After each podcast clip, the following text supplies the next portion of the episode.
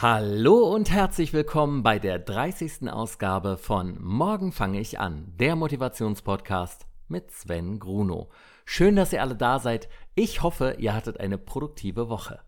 Disneyland Paris liegt hinter mir und eine neue Herausforderung vor mir, die Meditation. Und um das zu meistern, darf ich diese Woche einen ganz besonderen Gast bei mir begrüßen. Mein heutiger Gast ist Buddhist, Philosoph, Coach, Trainer, Berater für Achtsamkeit, Selbstführung und Psychonautik, Doktor, Basketballer und einer der intelligentesten Menschen, die ich kenne. Bei mir ist heute Shamsei Oloko. Hallo Shamsei, herzlich willkommen. Hallo Sven, danke, dass ich heute hier sein darf. Ich stelle dich erstmal mit einem kleinen Text vor und du füllst die Lücken aus, so wie es ja schon gute Tradition ist. Bei Morgen fange ich an.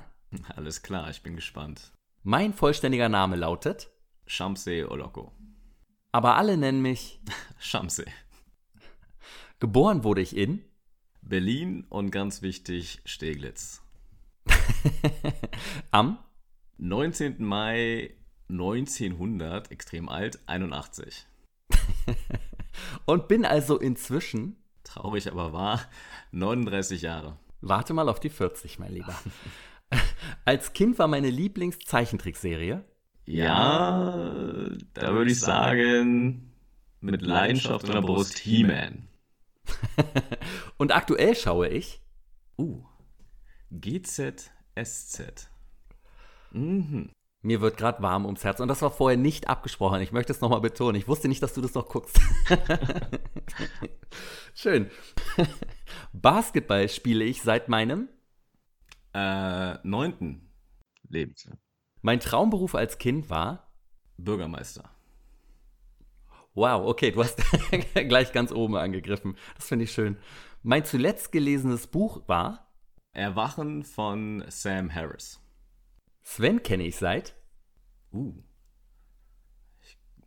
2001. Kann das sein? Echt? Ich glaube sogar, wann bist du nach Amerika gegangen? Wir haben uns ja kurz vorher schon kennengelernt. Ach, davor, uh, ja, dann, ja. dann sogar 1997, war 98 war ich in Amerika gewesen, ja. Ja, krass. krass. das ist schon zwei, drei Jahre. Ähm, mit dem Thema Buddhismus beschäftige ich mich intensiv seit 2013. Buddhismus bedeutet für mich ein Weg zu innerem Frieden und zu einer Form der inneren Freiheit. Das erste Mal meditiert habe ich im Alter von ich würde sagen so um die 30. Ja. Inzwischen meditiere ich in der Woche täglich. Für ungefähr? Äh, wie ich lustig bin, zwischen äh, momentan 15 bis 20 Minuten. Neben Morgen fange ich an. Kann ich noch folgende Podcasts empfehlen? nee, tatsächlich gar nicht. Ich höre immer Hörbücher.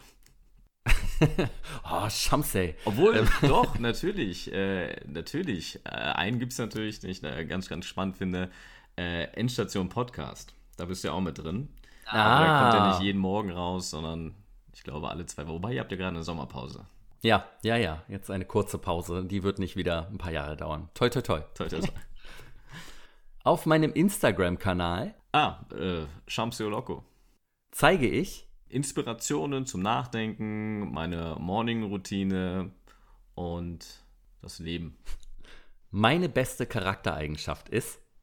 Hm, ich hoffe mal Ausgeglichenheit. Ich wiege? Das ist eine sehr gute Frage. Äh, ich glaube 87. Und bin 1 Meter? 83. Groß. Schön, dass du hier bist, Shamsi. Ich freue mich wirklich wahnsinnig. Ich habe mich jetzt ein paar Wochen drauf gefreut, seitdem wir das ausgemacht haben. Und das Projekt Morgen fange ich an läuft inzwischen ja schon über sechs Monate. Und mein Fokus lag ja in dieser Zeit so getreu dem Motto, nur in einem gesunden Körper schlummert auch ein gesunder Geist. Äh, hauptsächlich auf körperliche Ziele und also genauer gesagt auf Ernährung und auf Sport. Jetzt ist es aber so an der Zeit, den nächsten Schritt zu gehen. Und an wen hätte ich mich da besser wenden können als an meinen alten Freund, den Doktor. ähm, ich weiß, du hast es, wenn man das immer sagt, Doktor, aber äh, also Shamse, äh, ich bin sehr, sehr, sehr gespannt, was du mir zum Thema Meditation erzählen kannst. Und, aber erstmal würde ich gerne wissen, was genau sich hinter deiner Jobbeschreibung Berater für Achtsamkeit, Selbstführung und Psychonautik verbirgt. Ja, also ähm, sagen wir mal, zusammenfassend, es ist ja eigentlich eine Tätigkeit als Coach, Trainer und Berater. Berater ist eher so das, was für Unternehmen interessant ist, aber ich denke mal so für mhm. Privatpersonen ist insbesondere Coach und Trainer ähm, interessant. Und was ich da genau mache, also als Coach kann man vielleicht vereinfacht sagen, kommen die Klienten äh, bei mir an und haben irgendein Anliegen und dann geht es eben darum, dieses äh, Anliegen zu besprechen, sei es irgendwie im beruflichen oder im privaten Sinne. Und als Trainer, insbesondere eben für Achtsamkeit oder auch Selbstführung, geht es halt darum, konkret wie so ein Fitnesstrainer oder ein Personal Trainer einfach ähm, ja, ein Trainingsprogramm mit den Klienten durchzugehen äh, anhand derer oder an dessen sie dann letztendlich ja, die Kunst der Selbstführung, die Kunst der Achtsamkeit erlernen können und äh, im begrenzten oder im spezifischen Ausmaß dann eben auch das ganze Thema psychedelische Erfahrungen. Äh, das ist dann der Bereich der, der Psychonautik. Kannst du für den Hörer mal zusammenfassen, worum es im Buddhismus genau geht? Ja, sehr gerne. Also beim äh, Buddhismus, also erstmal vielleicht nur ganz kurz, es gibt halt eben genauso wenig, wie es nicht das Christentum gibt, gibt es auch nicht hm. den Buddhismus. Es gibt da unglaublich viele verschiedene kleine Sekten, Schulen und Traditionen. Ähm, ich versuche trotzdem mal das Gemeinsame ähm, zusammenzufassen. Also im Buddhismus geht es eben nicht darum, einen, ähm, einen Gott anzubeten. Das ist eben in dem Sinne jetzt keine oder nicht zwingend eine Religion, sondern es ist ja. eine Art Was Lebensweg. das Ganze ja schon mal sympathisch macht. Finde ich auch. Ne? Also es geht wirklich nicht darum, dass du an irgendwas glaubst oder anbetest, sondern genau, es geht darum, dass du selbst etwas machst. Und der Buddha hat äh, vor 2500 Jahren gelebt und ähm, ja, seine Lehre damals in die Welt gesetzt. Und die lässt sich zusammenfassen als ein Weg, seinen eigenen Geist zu kultivieren, um eben eine Form der inneren Freiheit zu erreichen. Also es fängt halt an mit diesen sogenannten vier edlen Wahrheiten. Die erste edle Wahrheit ist die Aussage, dass das Leben eben leidvoll ist, weil wir die ganze Zeit an Dingen festhalten, von denen wir ähm, glauben, dass sie uns glücklich machen, obwohl eben alles vergänglich ist, aber wir halten daran fest oder wir glauben, dass in der Zukunft unser Glück liegt, zum Beispiel, was ich, die nächste die Beförderung, das nächste Auto und so weiter. Und das erschafft halt Leid in uns. Und ähm, der, Buddha geht dann weiter und sagt halt, naja, das liegt halt daran, weil wir eben so gierig sind, also Gier, oder eben, weil wir Dinge so äh, leidenschaftlich ablehnen, das ist der Hass, und weil wir eben sehr unwissend sind. Das sind die sogenannten drei mhm. Geistesgifte. Und dann hat er, ähnlich wie ein Arzt, ähm, ja, gesagt, oh, pass auf, ähm, es gibt eine Möglichkeit, eine, eine Form der, der, der, der, der Leidfreiheit, das ist dann diese dritte Elewahrheit und was man häufig halt hört, das Nirvana. Und dann hat mhm. er aber ihm gesagt, okay, es gibt auch einen Weg dorthin, also quasi Therapie. Und diese Therapie, den nennt man, die nennt man den achtfachen Pfad. Und da gibt es dann eben, ähm, sagen wir mal, Dinge, Aspekte, über die man nachdenken kann, wie zum Beispiel halt ähm, den rechten Lebenserwerb, also zu überlegen, was ist denn eigentlich der Job, den ich ausführe, die rechte Rede, was sind die Sachen, die, ähm, die, die gut sind für die Sprache, also im Sinne von darf ich lügen, darf ich nicht lügen, schwätzen und dergleichen. Und äh, da kann man sich sozusagen wirklich daran eben ähm, ja, sagen wir mal, abarbeiten. Man kann, man kann immer besser werden und damit ist eben der Buddhismus nichts, woran man jetzt glauben muss, sondern etwas, was sich praktizieren und tatsächlich leben lässt. Also es äh, regiert nicht mit einer Angst der Buddhismus, so Angst vor dem lieben Gott, der dich aber immer nur bestrafen wird, wenn du was Schlechtes machst und eigentlich dir nie was Gutes dazukommen lässt, wenn du was Gutes machst, sondern es geht eher darum, dich selber zu verbessern im Buddhismus und äh, halt einfach glücklich zu werden, letztendlich. Genau, genau. Ich weiß, man muss natürlich auch fairerweise sagen, es gibt, wie gesagt, ja verschiedene Formen und es gibt auch den Buddhismus, der ein bisschen religiöser angehaucht ist und da wird halt mhm. gesagt, okay, pass auf, Du kannst Karma anhäufen, negatives Karma, und wenn du es nicht schaffst, dieses Karma abzubauen, dann wirst du halt in diesem Daseinskreislauf, den sogenannten Samsara, immer und immer wieder geboren. Und das ist sozusagen aus Sicht eines Buddhisten eben etwas Leidvolles. Wenn ich es aber sagen wir mal, äh, säkular betrachtet. Also es gibt hier im westlichen Buddhismus eine Form, dass man sagt, okay, alles, was so metaphysisch ist und religiös ist, das nimmt man erstmal zur Seite. Freundlich, mhm. aber bestimmt, so legt man es zur Seite. Dann lässt, dann bleibt halt übrig diese, diese wirklich diese Schulung des Geistes. Ja, und da letztendlich stammt ja eben auch das ganze Thema Achtsamkeit und Meditation, über das wir dann sicherlich auch nochmal sprechen werden. Ja, auf jeden Fall kommen wir da äh, noch drauf zu sprechen. Wie wurde denn, denn dein Interesse dafür genau geweckt und wie hast du dich dann an das Thema rangewagt? Ich denke mal, so die, die ersten Berührungspunkte sind tatsächlich bestimmt in diesen alten äh, Karate-Kid-Filmen zu mhm. sehen. Ja, Mr. Miyagi, ja, und äh, ja, sicherlich auch Star Wars, ne? Also auch da wird ja, da sind ja auch unglaublich viele äh, Elemente des Buddhismus äh, enthalten. Also ich glaube schon, da war schon immer so eine Faszination erstmal da gewesen, aber halt eben nichts Systematisches. Mhm. Äh, tatsächlich hat es erst 2012 bei mir so richtig Klick gemacht, als ich dann in dem Jahr relativ ähm, ja, ähm, bewegende Lebensereignisse hatte. Also unter anderem äh, eine, eine Firma, die ich mit Freunden gegründet hatte, ähm, die hat sehr viel Zeit und Energie für sich äh, vereinnahmt. War mhm. auf jeden Fall eine spannende Zeit, aber es war irgendwie so eine Zeit, wo ich gar keinen Urlaub genommen hatte, sondern einfach nur gearbeitet hatte und mich dann gefragt hat, okay, ist das denn eigentlich, sagen wir mal, das, worum es, worauf, ja, worauf es im Leben ankommt, die ganze Zeit einfach nur zu arbeiten? Äh, mit der Karotte im, im, im, vom Gesicht äh, und dem Glauben, dass es irgendwann mal sozusagen sich auszahlt.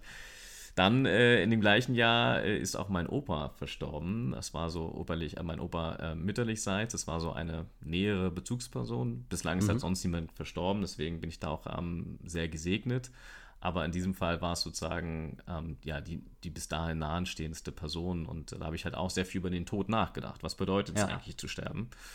Und äh, die dritte Sache, die in diesem Jahr auch passiert ist, war so eine unglückliche äh, Liebe, die eben auch in mir die Frage auf, hat aufkommen lassen, nämlich, ja, wie kann denn etwas, was irgendwie so, so schön sein soll, ähm, auch so viel Leid erzeugen. Und das war für mich tatsächlich der Auftakt äh, zu Ende 2012, mich da mal hinzusetzen und systematisch alle Religionen und äh, Philosophien und dergleichen, die mir in die Finger gekommen sind, mal durchzulesen und äh, reinzuschnuppern.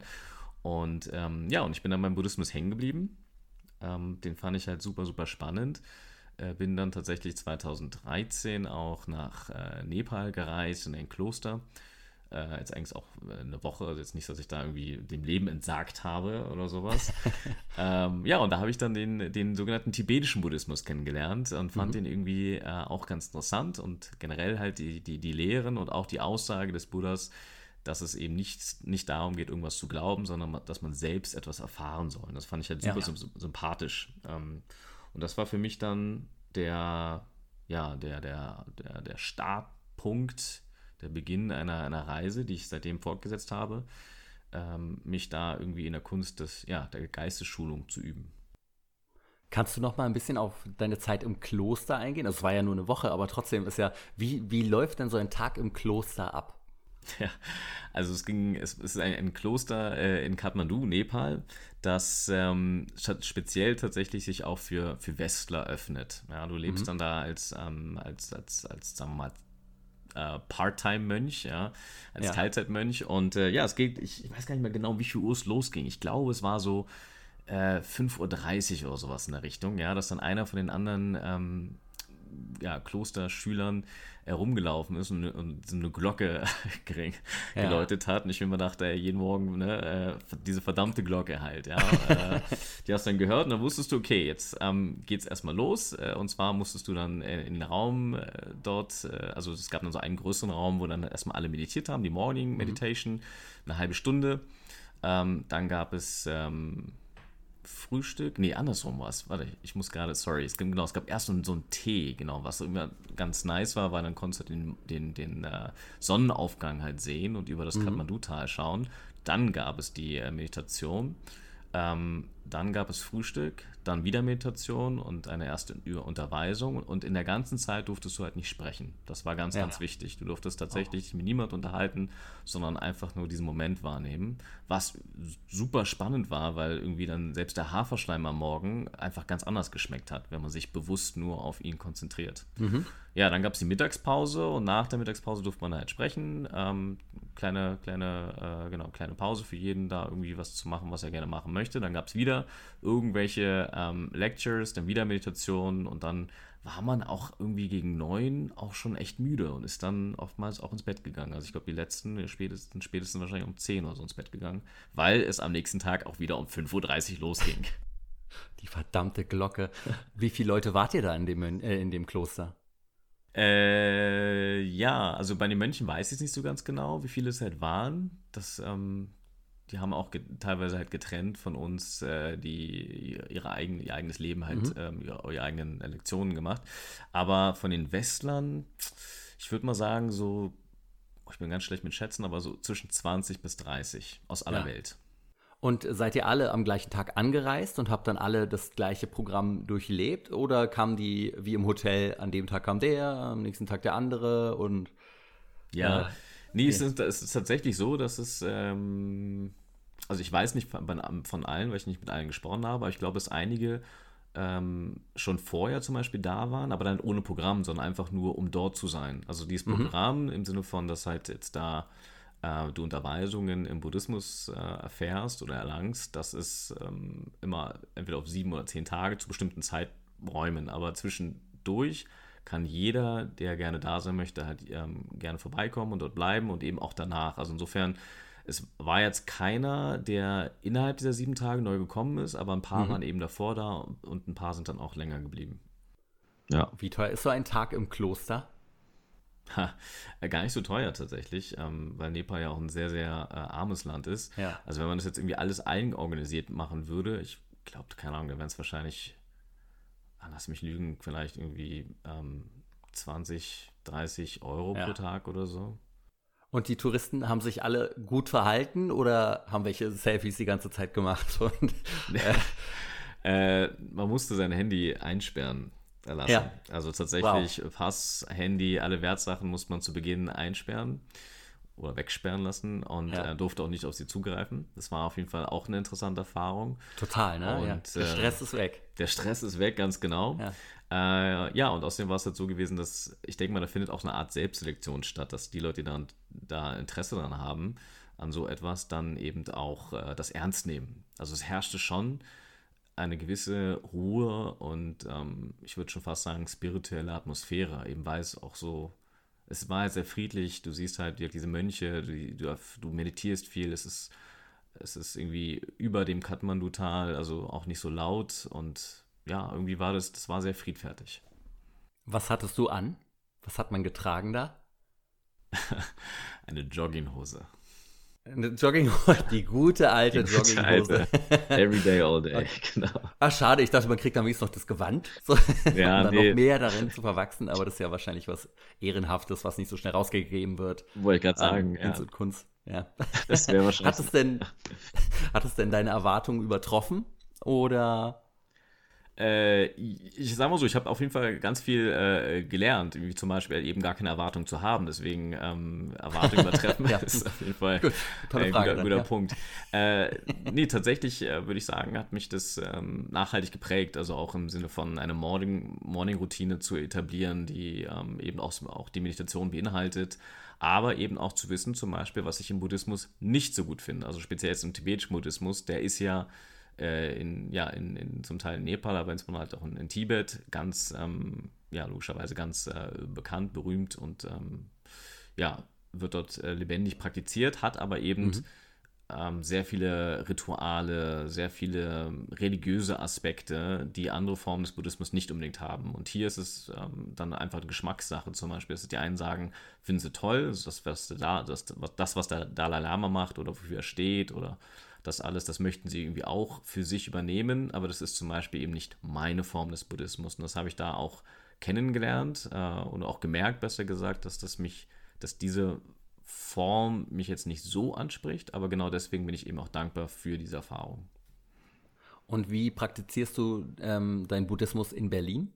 Ja, letztendlich, also wie vorhin schon erwähnt, äh, der Buddha hatte diese vier edlen Wahrheiten aufgestellt und der, der letzte Punkt ist eben ähm, dieser achtfache Pfad, woran ähm, ja, wo, wo ich mich halt täglich dann abarbeiten kann. Also will heißen, ich kann halt tagtäglich darauf achten, wie gehe ich mit mir selbst und anderen um? Also Stichwort meine Handlungen. Was sage ich? Ja? Wann lüge ich? Lüge ich überhaupt? Ähm, äh, Mache ich Gossip? Also äh, mhm. lästere ich und solche Geschichten. Ähm, ich kann tatsächlich äh, durch, durch, durch die Meditation den, den buddhistischen Pfad praktizieren, aber eben auch, äh, indem ich ja, sagen wir mal, mein, mein, meine, mein Wissen vertiefe, indem ich halt äh, zum Teil buddhistische Bücher lese, versuche mhm. noch mehr zu verstehen, worum es da eigentlich geht. Und ja, letztendlich dann äh, versuche, diese, dieses Gleichgewicht, was ich eigentlich seit vielen, vielen Jahren habe, aufrechtzuerhalten und immer zu merken und zu beobachten, wenn zum Beispiel ähm, ein Gefühl des Ärgers auftritt, zu wissen, woher kommt es eigentlich und noch wichtiger, wie will ich damit umgehen. Und das ist für mich dann eben schon ein, der, der buddhistische Weg. Also Buddhismus bedeutet für mich eben nicht, äh, dass mich jetzt ein Kloster sperre und Mönch äh, mhm. sein muss. Das ist auch ohnehin das Spannende beim Buddhismus. Der war ja von Anfang an so konzipiert, dass es Mönche und Nonnen auf der einen Seite gibt, aber eben auch die Laien auf der anderen Seite. Und ähm, insofern, ich bin ganz klar ein Laie, ich bin jetzt keinem Kloster zugehörig und habe es auch nicht vor. Aber es ist eben schön zu wissen, dass man eben auch als Laie dem Buddhismus folgen kann, im Sinne von, dass man ja seinen Geist schult durch Meditation, dass man seine Handlungen überwacht, wie gesagt, und dass man ähm, versucht, sich da sein, sein Wissen zu erweitern und zu vertiefen. Gibt es denn in Berlin eine buddhistische Gemeinschaft, so eine Community irgendwie, dass man sich da dann wie halt in der Kirche sonntags immer trifft und gemeinsam halt dem Glauben praktiziert? Oder äh, fällt es dadurch, dass das Kirchliche ja raus ist quasi, ähm, fällt es dadurch weg, also das Religiöse? Ja, ist eine gute Frage. Also es gibt tatsächlich äh, gerade in Berlin äh, unglaublich viele, oder nicht unglaublich, aber recht viele Versammlungsorte, Zentren, buddhistische Zentren. Die einen sind dann eher Zen-buddhistisch, also das ist ja der japanische Buddhismus.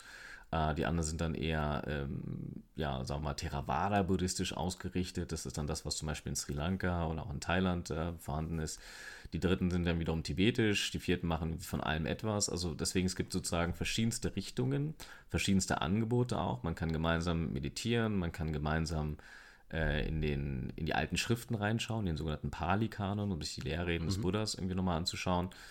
Ähm, da gibt es dann auch tatsächlich äh, feste Termine. Ähm, der Buddha hat interessanterweise eben auch gesagt, dass es wichtig ist, sich in seiner, in einer Gemeinschaft, einer nettes Sangha zu befinden, um sich gegenseitig sozusagen zu stützen, ja, um sich gegenseitig am, am, am, am Fortkommen zu, zu, zu helfen. Ähm, tatsächlich habe ich das noch nicht gemacht. Also ich gehe nirgendwo irgendwie regelmäßig hin. Du hilfst also keinem. Ich, Nein. genau. Ich helfe niemandem außer mir selbst. Nein, äh, tatsächlich hat mich das nie so richtig, ähm, äh, sagen wir mal, gecatcht, weil mhm. ähm, wie bei allen anderen Religionen eben auch, ähm, auch wenn ich den Buddhismus nicht als Religion sehe, aber wie bei allen anderen Religionen oder Glaubensrichtungen oder Lebensauffassungen auch, gibt es ähm, Menschen, die halt äh, so einen Hang zur, zum Dogma haben. Ja, nicht, dass sie mhm. fanatisch jetzt werden, aber dass sie halt sagen, okay, es muss genau so und nicht anders sein. Und äh, ich finde halt, dass äh, alles, was so dogmatisch daherkommt, wo dann gesagt wird, okay, du musst, ähm, wenn du, wenn du meditierst, musst du zum Beispiel im Lotussitz äh, meditieren. Mhm. Oder wenn du, ähm, wenn du bei uns mitmachen willst, dann musst du halt dieses Mantra zu Beginn immer singen. Ja?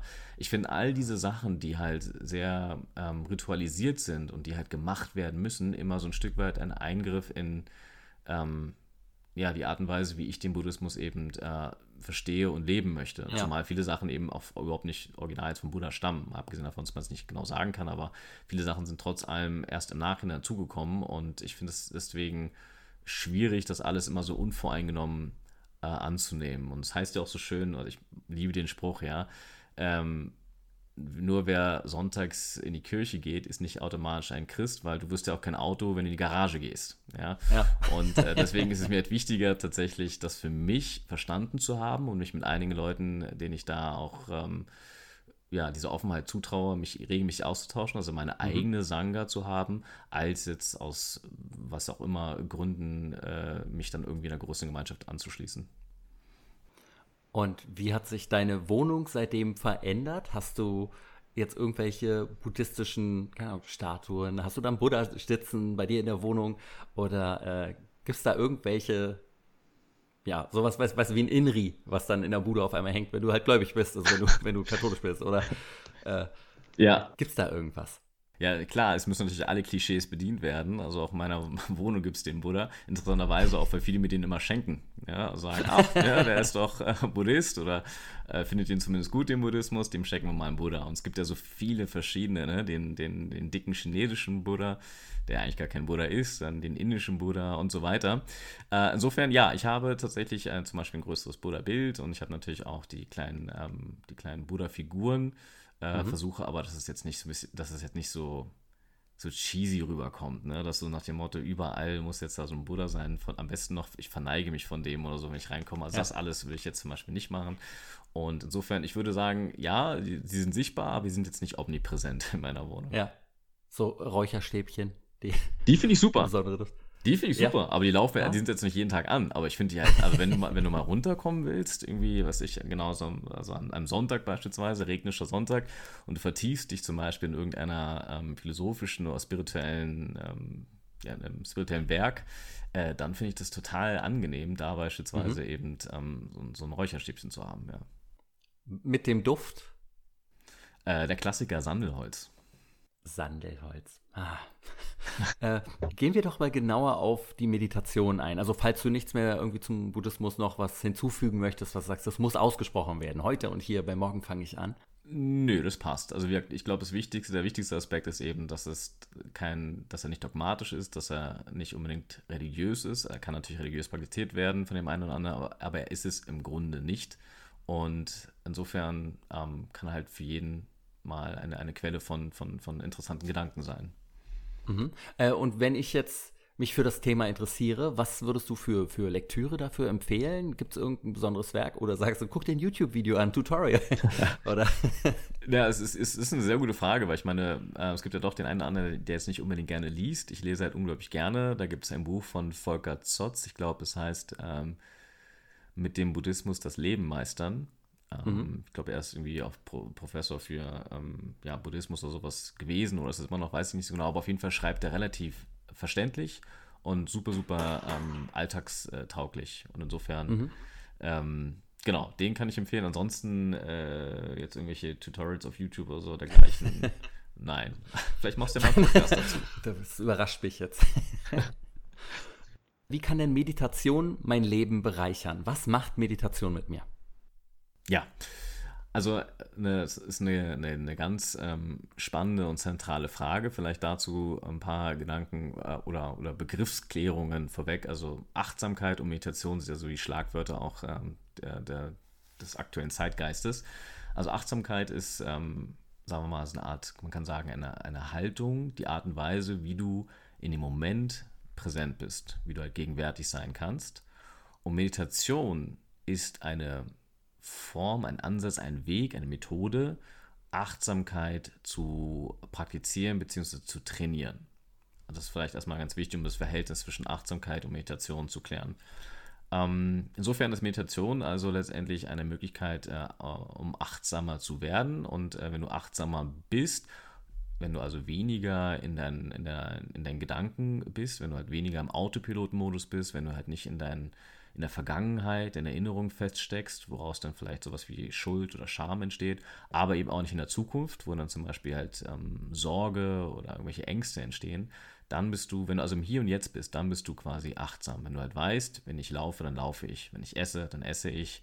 Wenn ich lache, dann mhm. lache ich. Ja, wenn ich wütend bin, dann weiß ich, ich bin wütend. So. Und äh, ja, die Meditation ist eben, wie gesagt, ähm, die, eine, die, die formelle Praxis, um diese Achtsamkeit zu ja, kultivieren. Man kann Achtsamkeit auch, man kann auch so achtsam sein, indem man zum Beispiel achtsam die Zähne putzt. Aber wenn man sozusagen wirklich trainieren will, wenn man ins Fitnessstudio gehen möchte für den Geist, dann ist das eben äh, der Weg der Meditation. Und da lassen sich äh, verschiedenste Meditationen äh, unterscheiden. Aber ich mhm. würde mal behaupten, ob, auch wenn es irgendwie wirklich ähm, ähm, im Markt, wie man so schön sagt, ganz, ganz viele äh, verschiedene Ansätze gibt, dass die sich eigentlich auf sagen wir mal, drei Bereiche zurückführen lassen. Das eine ist die Konzentration oder die Schulung der Konzentration. Also, dass du dich auf den Atem fokussierst, ihn ganz natürlich ähm, fließen lässt. Und immer wenn du merkst, dass dein Geist äh, auf Wanderschaft geht, dann holst du ihn äh, wohlwollend und entschlossen zurück auf den Atem und äh, beobachtest zum Beispiel einfach, was der Atem mit dir macht. Oder du achtest auf die Pausen zwischen den ähm, zwischen Einatmen und Ausatmen. Du kannst dich auch auf die Kühle an der Nasenspitze konzentrieren. Du bleibst aber auf jeden Fall immer beim Atem.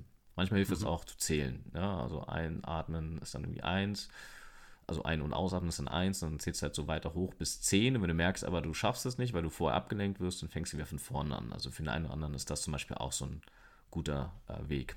Das ist, wie mhm. gesagt, die Atemmeditation und sie hilft dabei, äh, konzentrierter zu werden, fokussierter zu werden. Die zweite große Meditation ist ähm, ja offenes Gewahrsein, auch wird auch ganz gerne Achtsamkeitsmeditation schon genannt. Äh, und da geht es darum, eben ähm, alle Phänomene, alle, alle Erscheinungen, die in dir und um dich herum passieren, äh, einfach wahrzunehmen, ohne darüber zu urteilen. Also zum Beispiel sitzt dann da oder liegst oder stehst und nimmst dann ein Geräusch wahr und merkst, ah, da ist ein Geräusch. Ja, oder du merkst, äh, in dir ist eine, ein gewisses Körpergefühl, vielleicht eine Emotion und du merkst, ähm, ja, da ist Wut in mir oder da ist Trauer in mir. Oder du siehst vielleicht, oder du bist in Gedanken, du siehst ein Bild auf, auftauchen, ja, und kannst halt sagen, uh, da ist eine Erinnerung, ja, oder da ist der Wunsch nach, äh, keine Ahnung, etwas zu essen in mir, nach Planung. Also meistens, wenn Leute meditieren, fangen die halt irgendwie an, an, an das zu denken, was jetzt gerade bevorsteht, dass die planen wollen, planen müssen, dass sie hungrig sind oder sie langweilen sich und so weiter. Und das kann man eben alles achtsam beobachten, ohne sich damit zu identifizieren. Das ist dann die mhm. zweite große die Achtsamkeitsmeditation. Die dritte große Meditationsform ähm, ist dann der sogenannte Body Scan, wo du halt ähm, letztendlich deinen Körper spürst und wahrnimmst. Ja, wo du versuchst, mal alle einzelnen Körperpartien ähm, ja, wahrzunehmen, in sie hineinzufühlen, zu schauen, wie es sich anfühlt, ob du Unterschiede spürst, zum Beispiel zwischen dem linken Bein und dem rechten Bein aber generell ähm, eben in die Spüren zu kommen und es einfach und alles anzunehmen, was du da spürst. Also wenn eine Verspannung ist, ist es eine Verspannung. Wenn ein Kribbeln ist, ist es ein Kribbeln. Und wenn er nichts ist, ja, zum Beispiel in der Kniescheibe, da spüre ich äh, eigentlich standardmäßig nichts, äh, dann ist da halt nichts. Ja, und äh, auf diese Art und Weise kannst du eben, äh, sagen wir mal, dein, die Beziehung zu deinem eigenen Körper, zu deinem eigenen Körpergefühl ähm, viel granularer, viel hochauflösender gestalten und dadurch zum Beispiel rechtzeitiger wahrnehmen, wenn wieder eine Emotion in dir die Kontrolle übernimmt. Weil in der Regel ist mhm. es so, dass Emotionen ja körperlich sind, dass du zum Beispiel halt merkst, ja, wenn du wütend bist, dass ein Herz schneller schlägt, die Halsschlagader anschwillt, ähm, ja, du, die, der Atem wird vielleicht ein bisschen schneller und so weiter. Und wenn man da feinfühlig ist und rechtzeitig merkt, dass das passiert, dann kann man eben auch ähm, ja, sich anders zu der Emotion verhalten, als man es sonst immer getan hätte. Und wie genau läuft dann so eine Meditation denn ab? Also für mich als totaler Napp, der sich damit noch nie beschäftigt hat, ist es halt, ich setze mich irgendwie entspannt hin, äh, drücke meinen äh, Daumen auf meinen kleinen Finger, äh, sitze da im Schneidersitz und äh, mache Om und äh, versuche halt äh, zu vielleicht noch Musik im Hintergrund irgendwas laufen lassen und äh, dann, ja, gucke ich mal, was passiert. ähm, ja, und wie du meintest, auf mich achten und Co. Aber wie genau läuft denn eine Meditation ab? Ja, also auch da muss man vorwegschicken, es gibt wie gesagt, verschiedenste ähm, Schulen. Ja, die einen, was ich, starren eine Wand an zum Beispiel mit halb geschlossenen Augen. Das ist dann die, das Sazen im, im, im Zen-Buddhismus zum Beispiel. Die anderen, wie du schon sagtest, machen vielleicht tatsächlich eher Mantren äh, singen, durch, um, um, um irgendwie ähm, positive Energien zu wecken und dergleichen ich sage jetzt mal, wie ich es klassisch machen würde, gerade wenn man zum Beispiel erstmal anfangen möchte. Ne? Dann ist es so, du suchst dir eine gute Stelle, wo du erstmal ungestört bist. Das ist schon mal ganz, ganz wichtig. Ja, wo meditierst du denn eigentlich? Ja, wenn du jetzt irgendwie im Kinderzimmer das Ganze machst oder im Büro oder so oder im Bus, dann ist das natürlich erschwerte Bedingungen. Aber in der Regel, wenn du halt sagst, okay, ich mache das irgendwie, ich möchte das irgendwie als Teil meiner Morgenroutine etablieren, dann bietet sich auf jeden Fall an, erstmal einen einen, den, denselben Ort immer auszuwählen, wo du ungestört sein kannst. Und ob du dann sitzt oder liegst, ähm, also auf der Couch sitzt oder liegst, äh, oder auf dem Stuhl oder auf dem Boden, das bleibt in dir selbst überlassen. Also da gibt es jetzt keine, keine, mhm. keine, keine Voraussetzungen oder dergleichen. Und auch wenn Leute sagen, uh, ich muss jetzt ja im Lotussitz sitzen und ähm, meine Hände irgendwie im 90-Grad-Winkel auf dem Oberschenkeln haben und so, das sind dann in der Regel ja rituelle ähm, Anweisungen, die aber nicht, die keine Einwirkung oder keinen Einfluss auf die Qualität der Meditation haben. Also du machst es dir erstmal gemütlich ähm, und äh, ja, dann, ich empfehle mal die Augen zu schließen. Man muss es nicht, ja, man kann es auch machen. Das hat natürlich den Vorteil, dass man nicht so stark abgelenkt wird, ja. ja und wenn du halt natürlich. die Augen schließt, dann bei der Atemmeditation fängst du einfach an, dich auf den Atem zu konzentrieren.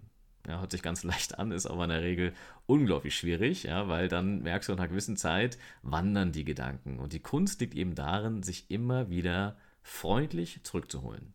Und vor allem ja. auch nicht erwarten, dass es von, dass es äh, total gut äh, direkt nach dreimal klappt oder so. Ne? Es ist ja nicht so, dass du, äh, wenn du ins Wasser springst und noch nie geschwommen bist, dass du auf einmal dann irgendwie ein Hochleistungsschwimmer wirst, sondern du musst es natürlich üben. Und ähm, ja, das heißt, du, du, machst das einfach, setzt dir vielleicht einen kleinen Timer. Du kannst auch Apps benutzen, wie zum Beispiel Headspace oder Calm, wenn du halt gerne mhm. eine sogenannte geführte Meditation, eine Guided Meditation haben möchtest. Dann gibt es halt irgendeine Stimme im Hintergrund, die zum Beispiel sagt, hey, ne, das und das kannst du jetzt mal, konzentriere dich mal darauf beispielsweise. Oder wenn du wieder abgelenkt bist, komm zurück. Und das hilft dann dem einen oder anderen, weil er das Gefühl hat, okay, ich bin angeleitet, ne, ich bin geführt. Ja, und ähm, wichtig ist eben auch noch äh, zu beachten, dass es in, in dem Sinne nichts zu erreichen gilt bei der Meditation. Ja, es geht, ähm, du fängst also an, wie gesagt, dich zu konzentrieren bei der, bei der Atemmeditation mhm. oder eben du fängst an, einfach alles zu beobachten, was da ist bei der Achtsamkeitsmeditation. Aber es gibt jetzt nichts zu erreichen. Das ist also kein, kein Spiel, wo, wo man sagen kann, nach zehn was ich Dingen, die ich identifiziert habe, habe ich den Jackpot geklappt oder geknackt oder so, sondern es geht einfach darum, die Dinge wahrzunehmen ähm, nicht daran festzuhalten und es immer und immer wieder zu üben und das Ganze aber eben auch wohlwollend, also dass man sich da selbst nicht zu sehr unter, unter Druck setzt. Und ähm, was eben auch nicht zur Meditation dazu gehört, das ist dann eher eine Atemübung, ist eben, wenn man jetzt auf einmal versucht, zum Beispiel ganz tief einzuatmen und ganz tief auszuatmen. Das kann man machen, zum Beispiel beim Einstieg, ist aber streng genommen eben keine Meditation, weil die Meditation, die Achtsamkeitsmeditation, hat ja zum Ziel, den Atem fließen zu lassen. Das heißt, du greifst eben nicht ein, sondern beobachtest einfach nur. Und ähm, genau, das ist, das wirkt, hört sich sehr, sehr leicht an, sitzt einfach nur da und beobachte entweder den Atem oder alle anderen Phänomene. Aber genau darin liegt eigentlich schon die Kunst. Ich glaube auch, dass viele schon am einfach nur da sitzen scheitern werden. Äh, hast du nebenbei irgendeine äh, musikalische Begleitung im Hintergrund dabei oder ist Totenstille nach Möglichkeit? Mm, ist ein Stück weit ja auch wieder eine Ideologie, Ideologiefrage. Also ich persönlich würde keine Musik empfehlen, weil die Musik hat halt äh, den Effekt, dass sie dich ablenkt. Dass du mhm. dann beim Ton bist, beim Geräusch das irgendwie schön findest und dann wird die Meditation zu etwas dann eher zu einer Entspannungsübung. Ja, dann ist es, aber dann ist es halt das, eine Entspannungsübung. Ja, das ist jetzt per se jetzt nicht schlecht.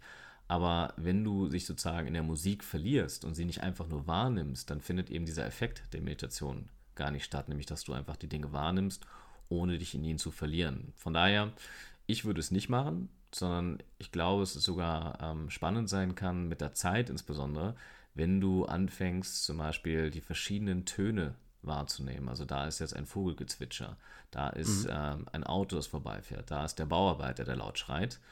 Und während du das sozusagen wahrnimmst, eben auch erkennst, dass die Töne entstehen und wieder vergehen.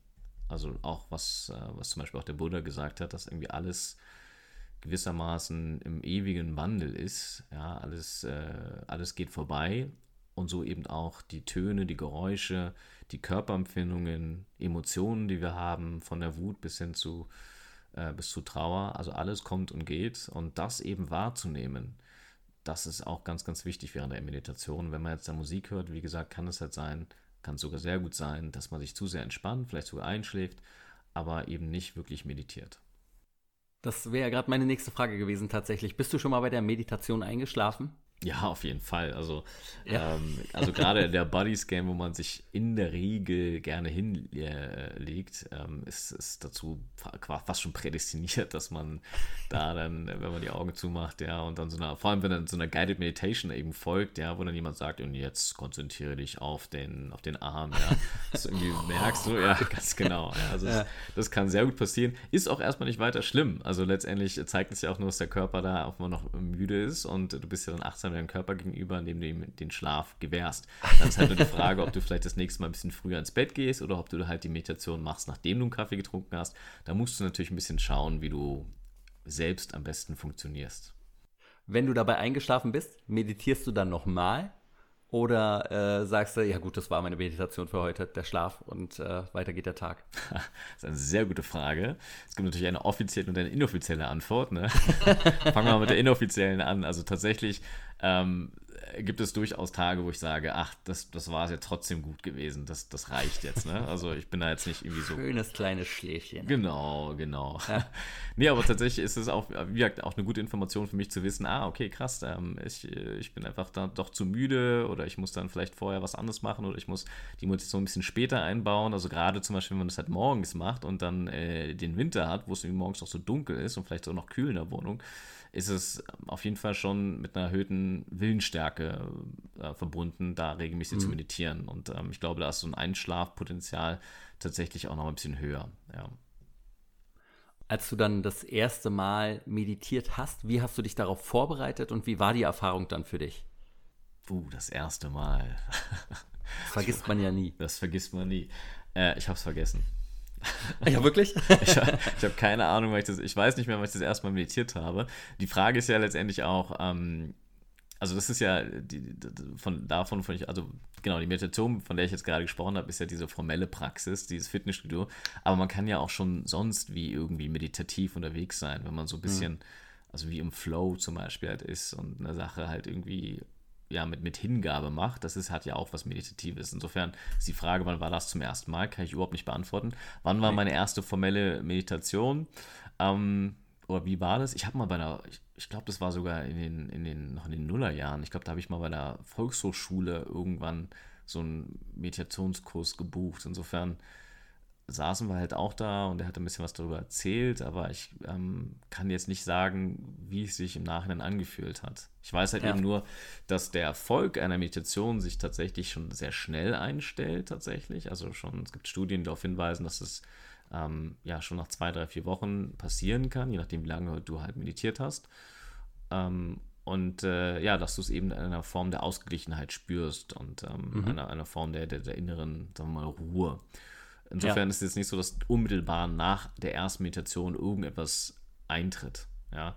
Mittlerweile würde ich schon sagen, dass ich äh, erkenne, wann ich ähm, besonders tief in ähm, die Meditation hineingehe. Also das merke ich halt schon, wenn, wenn der Geist sehr stürmisch ist, wenn ganz, ganz viele Gedanken auf mich einprasseln, insbesondere dann, wenn was ich ein anstrengender Tag oder eine Woche ähm, auf, ähm, voransteht, ähm, dass ich dann merke, dass die, die Gedanken eben schon dass ich schon sehr in Gedanken bin. So. Aber an anderen Tagen ist es tatsächlich dann so, dass, äh, ja, dass ich halt wirklich tief, tief reinkomme.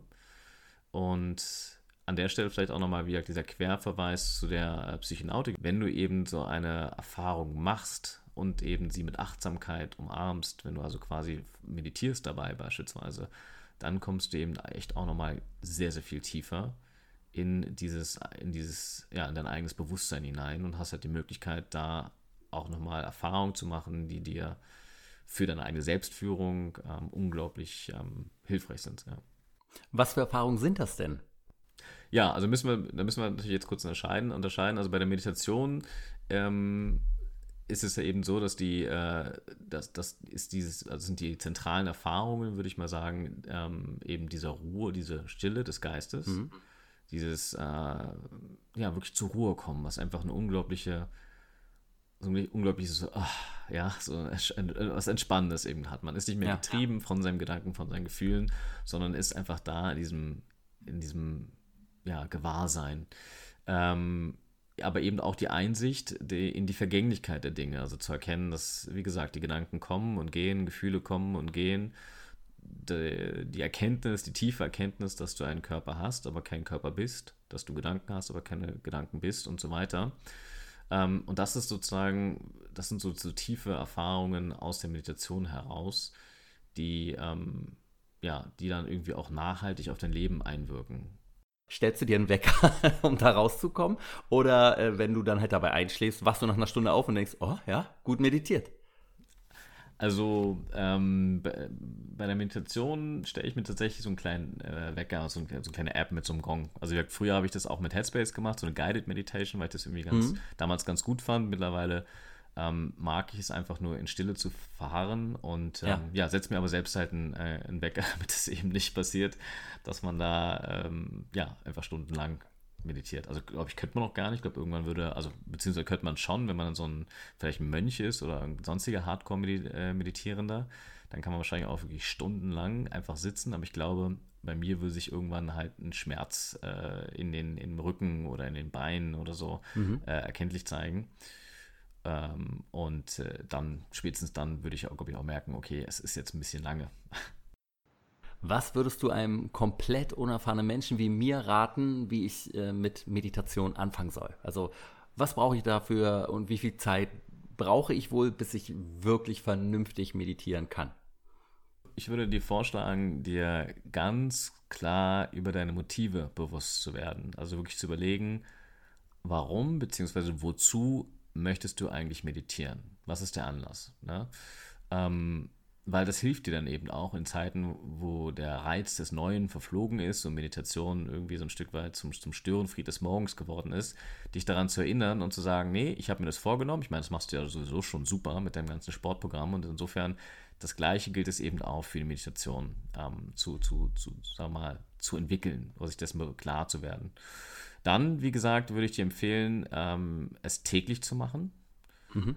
Und auch gerne von mir aus die erste Woche beispielsweise zwischen fünf bis zehn Minuten. Also einfach nicht zu hart mit dir selbst zu sein. Du musst nicht direkt eine halbe mhm. Stunde da sitzen, sondern Regelmäßigkeit ist wichtiger als mhm. die einzelne Länge einer, einer Session. Ähm, such dir, wie gesagt, eine, eine, einen guten Ort aus und vielleicht auch immer dieselbe Zeit, sofern das möglich ist. Von der Zeit her eher den Morgen immer wählen oder damit man es halt in den Tag mitnimmt oder als Abschluss für den Tag? Also da, da gibt es jetzt keine, keine richtige Vorgabe. Da kannst du, bist du mhm. frei zu schauen, was für dich besser ist. Ich würde empfehlen, es morgens zu machen, einfach aus dem Grund, ich weiß nie, wann ich abends Hause, nach Hause komme und in welchem Zustand ich abends nach Hause komme. Äh, morgens oh. habe ich so ein Stück weit Kontrolle über meinen Zustand, ja, dass ich weiß, okay, ich habe idealerweise ausgeschlafen. Abends kann es halt sein, nach dem Sport oder du warst nur noch essen oder du kommst völlig gestresst von der Arbeit nach Hause und so. Ähm, klar, dann manchmal sogar Meditation dann besonders gut, aber es kann eben auch sein, dass dann gerade dann der Schweinehund extrem groß ist und sich dann sagt, okay, nee, ganz ehrlich, heute mal nicht zu meditieren. Weil man ist ja doch relativ gut im Erfinden von Ausreden, warum man genau heute nicht meditieren sollte. Also von daher, ja, ich würde es in allen Bereichen. Ja, ja ganz genau. Deswegen, ich würde es morgens machen. Ähm, wie gesagt, fünf bis zehn Minuten every day. Ähm, ich würde ja äh, ein ruhiger Raum, äh, schaue, ob du lieber sitzen magst, ob du liegen magst. Ähm, also einfach so ein, für dich so ein Ritual äh, finden ähm, mit Fenster offen vielleicht oder was auch immer, also wie es dir angenehm ist und dann einfach mhm. machen. Gar nicht so viel drüber nachdenken, einfach machen und gar nicht so viel von dir selbst erwarten. Bloß nicht davon ausgehen, dass nur weil es jetzt irgendwie, weil du gemerkt hast, dass du relativ sehr äh, abgeschweift bist, dass du deswegen versagt hättest dass du deswegen ungeeignet bist. Also ich kenne so viele Leute, die es irgendwie drei, vier Mal probiert haben und dann sagen, ah nee, das ist nichts für mich.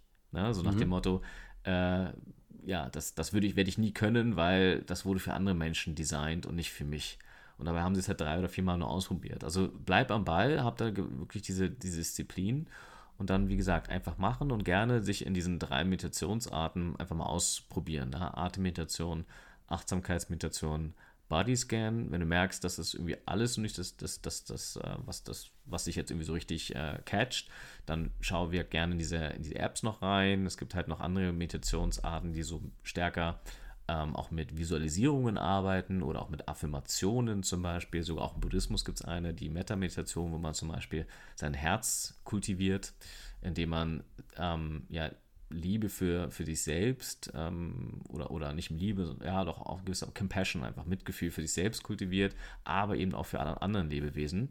Und davon mhm. gibt es halt verschiedenste andere Formen von, von affirmativen oder ja, Meditationen oder Meditationen, die mit Visualisierung arbeiten. Und vielleicht ist das eher dein, äh, deine Richtung. Ne? Und deswegen einfach mal ausprobieren, was es da so gibt, welche, was dir äh, am ehesten ähm, irgendwie, sag mal, Spaß macht auf eine gewisse Art und Weise.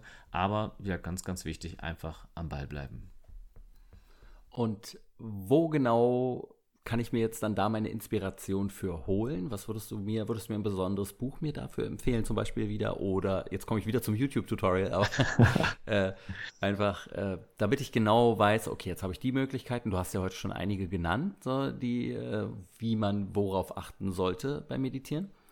Aber vielleicht, um da nochmal so den letzten Stoß in die richtige Richtung zu bekommen. Ja. Hast du da irgendeinen Tipp? Also wenn, wenn du wirklich Interesse an der Achtsamkeitsmeditation hast, also das ist jetzt wirkt das, worüber wir die ganze Zeit gesprochen haben, mhm. ähm, dann würde ich dir fast vorschlagen, wenn du wirklich Interesse hast, das einfach mal so richtig ja, richtig sagen systematisch zu lernen, einen sogenannten MBSR-Kurs äh, zu besuchen. Das heißt mhm. Mindfulness-Based Stress Reduction.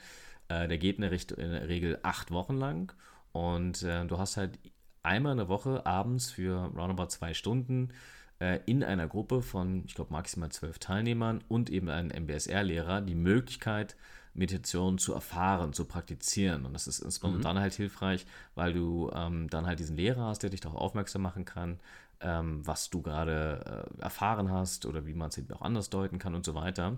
Das heißt, du kriegst halt in diesen acht Wochen die Möglichkeit, dich der, dem Thema Meditation und Achtsamkeit in einem, wie man so schön sagt, säkularen Umfeld, also es ist eben nicht religiös oder irgendwie anders aufgeladen, ist auch nicht esoterisch oder so, sondern wirklich säkular, wissenschaftlich belegt, ähm, dich dem ganzen Thema zu nähern. Acht Wochen ist jetzt auch nicht besonders viel. Du hast dann halt Hausaufgaben. Das ist dann halt nicht diese fünf bis zehn Minuten pro Tag, sondern kann es eben sein, dass du mal gesagt wird, okay, eine Woche lang Bodyscan für 20 bis 30 Minuten. Das heißt, du, da musst mhm. du schon noch ein bisschen mehr machen.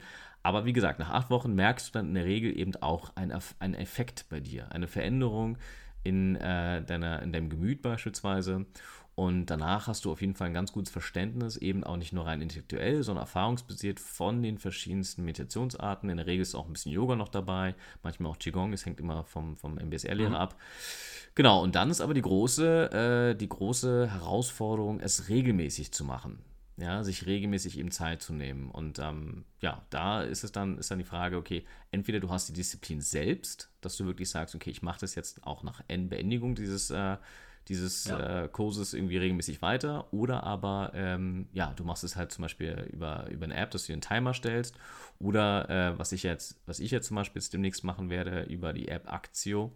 Äh, da ist es halt so, dass dann äh, man tagtäglich angerufen werden kann. Also du kannst ja als, als User, als Teilnehmer dieser App verschiedenste Kurse in, aus allen Bereichen, also sowohl Fitness als auch Yoga, aber eben auch Meditationen aussuchen zu bestimmten mhm. Uhrzeiten und wirst dann angerufen und wirst dann also live von der ja, App und dem, ja. dem äh, Trainer oder dem Coach besser gesagt angerufen und dann wird eben äh, in, ja, in einem Zeitfenster von 15 Minuten gemeinsam meditiert. Und das ist für den einen oder anderen eben total hilfreich, insofern, dass man diesen Impuls hat, man wird angerufen, ja, mhm. man kann halt nicht sagen, okay, der Wecker klingelt, ich drücke den weg, sondern man wird ja. angerufen, ja, auf der anderen Seite wartet ein Mensch darauf, dass du daran teilnimmst und äh, das ist dann für den einen oder anderen eben, ähm, ja, das Zünglein einer Waage zu sagen, ach, jetzt mache ich es halt doch, weil darauf kommt es an, Consistency is King. Ich mache mir da ja mit meiner Willensstärke tatsächlich gar keine Sorgen mhm. drum, dass ich das durchziehen werde ähm, eher mein Zeitfenster wird langsam mit all dem Zeug, was ich jetzt mache, wird immer kleiner und kleiner und kleiner. Wie sieht denn dein durchschnittlicher Tagesablauf aus, deine Daily Routine? Ja, vielleicht nur, äh, weil, weil du das Zeitfenster angesprochen mhm. hast. Ähm, es gibt noch eine Meditation, die nennt sich Gehmeditation.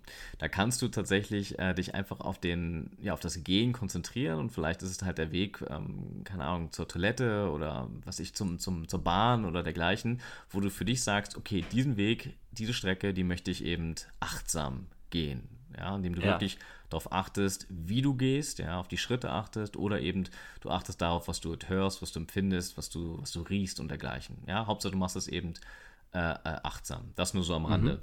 Ja, äh, meine Morning Routine. Oder, oder wolltest du dazu noch was sagen? Deine Daily Routine. Meine Daily Routine, ja. genau. okay. Ja, tatsächlich, also ich habe da so ein, für mich so eine so eine kleine, ähm, so eine Vierer-Matrix. Also ich versuche halt eben, ähm, sagen wir mal, Training für den Geist und für den Körper, mhm. aber eben auch Nahrung für den Geist und den Körper einzubauen. Ja, dass ich tagtäglich weiß, ich zahle da irgendwie drauf ein, beziehungsweise ich tue eben Geist und ähm, Körper etwas Gutes. Und das fängt damit an, dass ich morgens in der Regel, ähm, also ich mache Intervallfasten, ja, das finde ich mhm. irgendwie ganz interessant, deswegen frühstücke ich morgen nichts und ähm, nehme aber ähm, Apfelessig. Ähm, also ja. so, es schmeckt widerlich, aber äh, ich finde es irgendwie, äh, habe mich da belesen und fand es von der Wirkung her eigentlich ganz gut. Und so startet erstmal der Tag mit diesem, ja, mit diesem ekligen Apfelessig. So. Was für ein Mischverhältnis hast du da? Äh, oh, das ist relativ easy. Zwei äh, Teelöffel und ganz viel Wasser. ja, ich höre auch von allen, die das machen, nur wie widerlich das ist. Und ja, äh, ja Mhm. Aber danach bist du auf jeden Fall wach. ja, stimmt. Einmal kurz gebrochen am Morgen, herrlich. Ja. Herrlich, ne? Genau, die Magen entleert, da ist ohnehin nichts drin, genau. Ja, und dann, äh, je nachdem welcher Tag es ist, gehe ich dann entweder ähm, joggen oder mache ähm, ähnlich wie du Freeletics oder äh, die Bauchübung von Pamela Reif, die ist ja irgendwie auch äh, übertrieben anstrengend. Also finde ich mhm. mega, aber ähm, irgendwas in der Richtung halt sozusagen. Für, sagen wir mal, 10 bis 30 Minuten, je nachdem, was ich halt gerade mache. Ja. Ähm, also ich bin auch nicht so ein Hardcore-Jogger wie du. Ich finde Joggen eigentlich völlig, völlig, ähm, also überhaupt nicht mein Ding, sag's mal so. Hm. Aber ja, ich weiß, dass es gut ist. Ja. ja. Man sagt übrigens nicht joggen, wie ich ja jedes Mal, sobald ich das einmal gesagt habe, ihr äh, zugeschickt bekommen habe per Nachricht. Man sagt laufen. Okay. Ja. Mhm. Wieder was gelernt. Ja. Gut. Also. Ja, Wahnsinn. ja. Wahnsinn. Okay, dann gehe ich laufen, ja. Ähm, aber ich bin auch so ein Schönwetterläufer, ja, dass ich tatsächlich nur, äh, wenn es morgen hell ist und so rausgehe. Im Winter wird es äh, wieder, in dem Moment, wo es kalt ist, äh, mache ich das nicht mehr. So, auf jeden Fall. Wie viele Kilometer gehst du denn da? Äh, Entschuldige, äh, wenn ich da nochmal kurz reingrätsche, wie viele Kilometer gehst du joggen? Wenn du äh, rausgehst? tatsächlich sind's immer, ist es immer die gleiche Strecke, die ich, mhm. die ich tracke. Ich weiß gar nicht, wie viele sind, aber lass es irgendwie knapp fünf Kilometer sein. Ja. Ja. ja mehr Interesse in unsere Gruppe einzusteigen, Shamsi? Oh Gott. Morgen fange ich an zu laufen. ich, ich, wusste, dass es kommt, ja. Ich überlege es mir. äh, nee, ist aber tatsächlich eine gute Motivation, ne? Also muss man fairerweise lassen. Wirklich. Also es ist ja, um darum geht es ja so ein Stück weit auch. Ne? Also eigentlich eine clevere, ja, total, klar. ja, clevere Sache, die du da gemacht ja. hast. Ja, äh, dann äh, Stichwort ähm, äh, Training für den Körper habe ich ja dann gemacht. Training für den Geist ist für mich dann äh, die Meditation die danach kommt. Mhm. Also nachdem ich, äh, achso, nach dem Training immer noch ganz wichtig, mache ich jetzt seit einigen Monaten kalt duschen. Ja, finde ich auch total ja. interessant, sich dahingehend so ein Stück weit selbst äh, zu challengen und zu schauen, okay, schaffe ich es dann eigentlich jedes Mal, jeden verdammten Morgen, äh, ja, den, den, den, den Hahn umzudrehen auf kalt. Ja. Und ähm, das finde ich jetzt super. Ähm, Komplett kalt oder startest du mit einer Wärme und drehst dann langsam runter? Mm, ich starte mit nicht mit warm, sondern ich würde sagen mit, mit so lauwarm bis ja fast, also kühl würde ich eher sagen. Ähm, und dann gehe und dann, wenn ich sozusagen, also aber auch nicht lange, keine Ahnung, 10 Sekunden und dann geht es auf ganz kalt. Auf eisig. Auf eisig. Also immer gleich direkt Maximum, ja, zack. Ne? Ja, und ja. an den Tagen, weiß ich, wenn ich vorher joggen war, ist natürlich überhaupt gar kein Problem, ja, oder, oder wenn es halt richtig heiß ist oder so. Aber auch da bin ich halt sehr gespannt, wie wird es im Winter sein. Ne? Also mal gucken, ja. ja, mal gucken. Ja, habe ich auch schon Schiss vor. Aber es soll ja wirklich bei der Fokussierung und bei Willenskraftsteigerung äh, groß helfen, tatsächlich, dieses kalte Duschen. Also ja. daher, ich bin sehr gespannt. Ja, ja ich, ich auch, ja. ja weil ich denke mir auch immer so, es, es, es ist nicht nur, dass es tolle Effekte hat, ja, sondern es ist für mich tatsächlich eben eine Frage, wie du schon auch schon dargestellt hast, eine Frage der, der Selbstdisziplin, der Willensstärke. Wenn ja. ich kalt duschen möchte, wer oder was in mir hindert mich denn daran? Und wer oder was ja, ist denn eigentlich genau. stärker? Und das ist für mich jeden Morgen sozusagen die Frage, ja, wer ist eigentlich Herr im Hause? Also von daher, ähm, genau, gibt es dann diese, diese kalte Dusche und dann, äh, ja, dann äh, kommt, folgt die Meditation, also Training mhm. für, den, für den Geist. Ähm, und dann lese ich halt morgens immer noch etwas im Sinne von, also irgendwie, ich lese sowieso recht viel, ähm, aber wenn ich mal auch einen anstrengenden Tag habe, wo ich weiß, ich komme nicht zum Lesen, dann weiß ich, ich habe morgens irgendwie zwei, drei Seiten ähm, von dem, dem Buch gelesen. Momentan sind es ähm, die Sutren des Buddhas.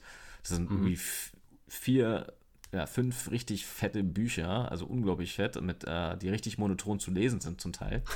ja, ähm, wo ich auch immer froh bin, dass ich nur ein paar Seiten äh, zu lesen habe, ähm, weil das manchmal halt eben keine, nicht unbedingt eine Freude ist, aber ich halte es für trotzdem, also trotzdem für, für, für, für notwendig, ja, oder für hilfreich, sag es mal so.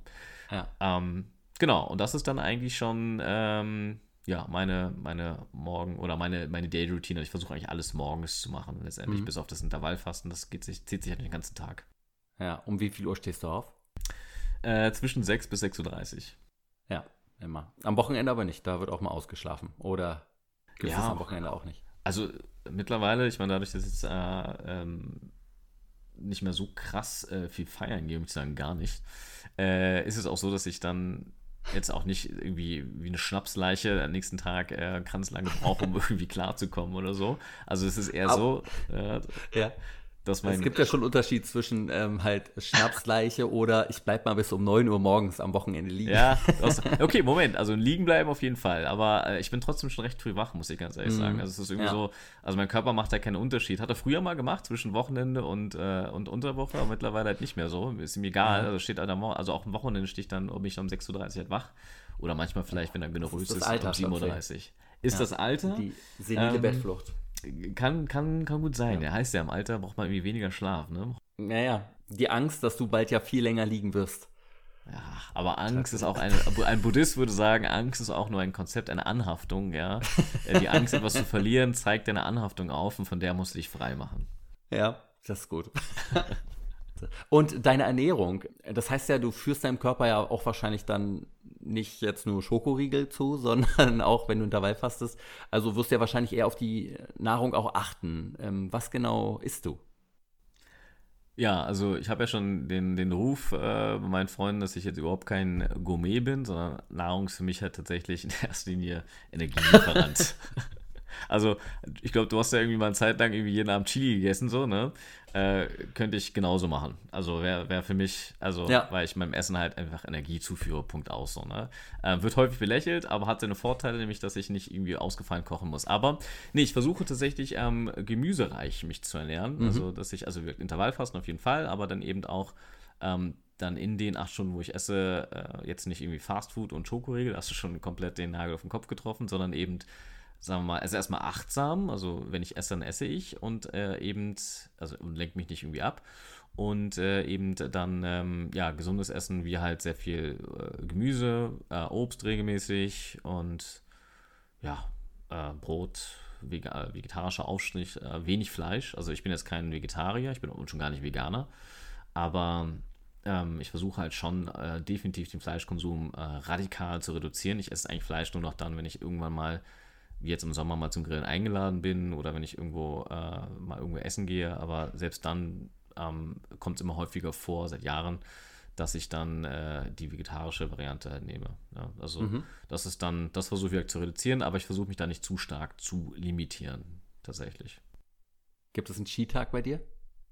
Nee, davon halte ich gar nichts. Äh, ich glaube, du hast auch mal irgendwann in einer Folge gesagt, dass du auch jetzt gelernt hast, äh, dass das eigentlich ein völlig äh, absurdes Konzept ist, ne? dass man irgendwie das einbaut, glaube ich, ne? weil du machst irgendwie alles wieder kaputt, was du die ganzen Tage angespart hast. Ja?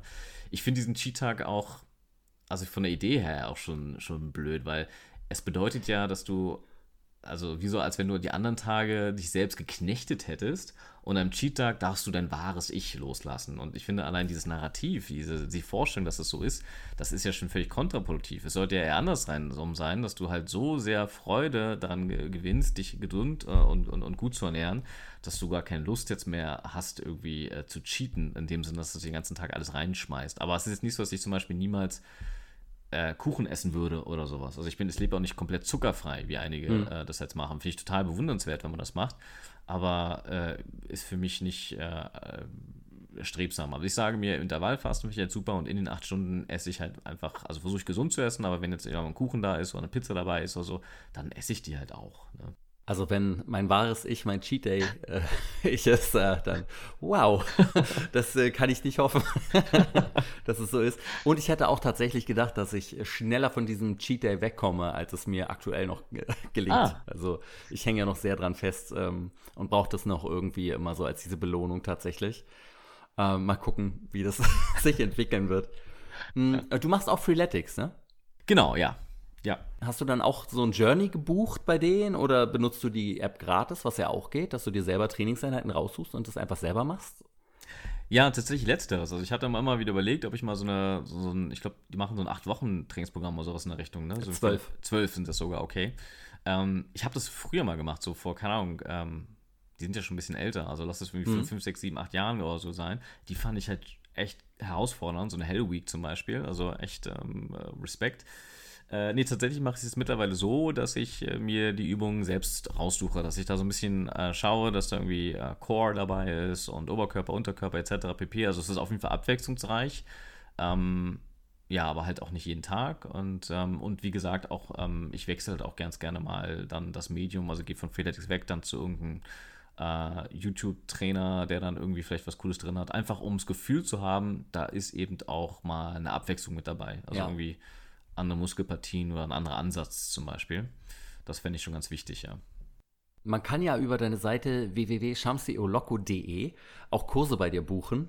Äh, was für Kurse bietest du an? Ja, also Äh, das eine ist ja ist tatsächlich ein, ich würde sagen, Meditationskurs, der dann über Aktio angeboten wird. Und das dauert noch ein bisschen, ich glaube, in ein, zwei Wochen geht es halt los. Das ist dann halt diese App, die, ähm, ja, bei der sich dann die Teilnehmer registrieren können und dann verschiedenste Kurse von verschiedensten Trainern zum Thema Yoga, Fitness, Meditation und weitere, die kommen werden, aussuchen können. So, das ist so mhm. die eine Geschichte. Eine andere Geschichte, ähm, das ist dann quasi jetzt kein Kurs, sondern einfach eher, sagen wir mal, eine Art Personal Training für den Geist. Also mhm. das nenne ich, oder das nennt sich Philosophy-Based Self-Leadership und ist eben ein Training, was ähm, man machen kann, was äh, ja zu einem klaren Geist verhilft, indem man zum Beispiel meditiert, die verschiedensten Meditationsarten. Und mhm. aber eben auch zu einem klaren Denken, weil ähm, nur Meditation, nur Achtsamkeit ist eben eigentlich nicht ausreichend dafür, zum Beispiel zu unterscheiden, was ist der Unterschied zwischen es fühlt sich gut an und es ist richtig, also zwischen dem Gefühl ja und zwischen einem, ja, einem, einer Kategorie der Vernunft. Ja. Mhm. Äh, insofern finde ich das eben ganz wichtig, dass man da ähm, auch, äh, ja, sagen wir mal, fit bleibt, trainiert. Und da habe ich so dieses Training entwickelt, das äh, mit Fragen arbeitet. Also mit Fragen, die so ein bisschen zum Nachdenken anregen. Zum Beispiel, bist du eigentlich eher Wächter oder Gefangener deiner Gedanken? Oder was ist wichtiger, zu lieben oder geliebt zu werden? Oder gibt es Hass auf den ersten Blick? Und ähm, ja, und der, der Klient ist dann eben aufgefordert, mal über diese Frage nachzudenken und mir eine kurze, präzise und klar begründete Antwort zu geben. Und diese Antwort ist dann in der Regel ähm, Auftakt für ein philosophisches äh, Gespräch, wo es darum geht, dass ich halt immer wieder ähm, schaue, ob das Argument, was derjenige nennt, eigentlich jetzt stimmt oder nicht stimmt, beziehungsweise vollständig ist, unvollständig ist und so weiter. Mhm. Und das hat dann eben zu, zur Folge, dass du im Zuge dieser Trainings, wenn du es dann regelmäßig machst, äh, zum einen etwas über dich selbst erfährst, also über das Thema der Frage, zum Beispiel die Liebe, über das Denken, über Erfolg und so weiter. Zum anderen aber eben auch über deine Art und Weise, wie du denkst, beziehungsweise wie du argumentierst. Ja, hast du zum Beispiel die Angewohnheit, ähm, kein, äh, immer kein Argument zu, zu setzen, zu sagen, ja, ich bin der Wächter meiner Gedanken, Punkt. So, und dann frage ich ja, warum? Ja, weil ich meine Gedanken bewahre. Da hast du aber nichts erklärt, sondern einfach nur beschrieben, was ja, ein Wächter okay. halt macht. So, ne?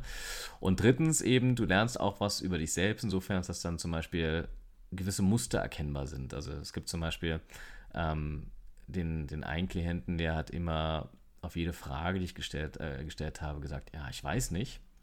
Und das ist natürlich interessant. Das, warum sagt man also immer, ich weiß nicht, ja, zu Beginn einer, einer wenn ein, eine Frage gestellt wird. Ne?